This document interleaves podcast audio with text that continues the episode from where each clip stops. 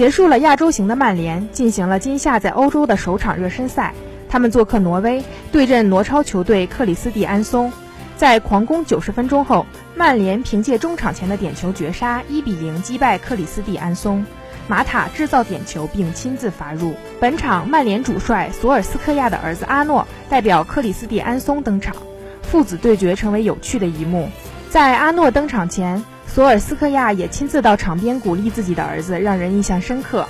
曼联今夏此前四场热身赛全胜。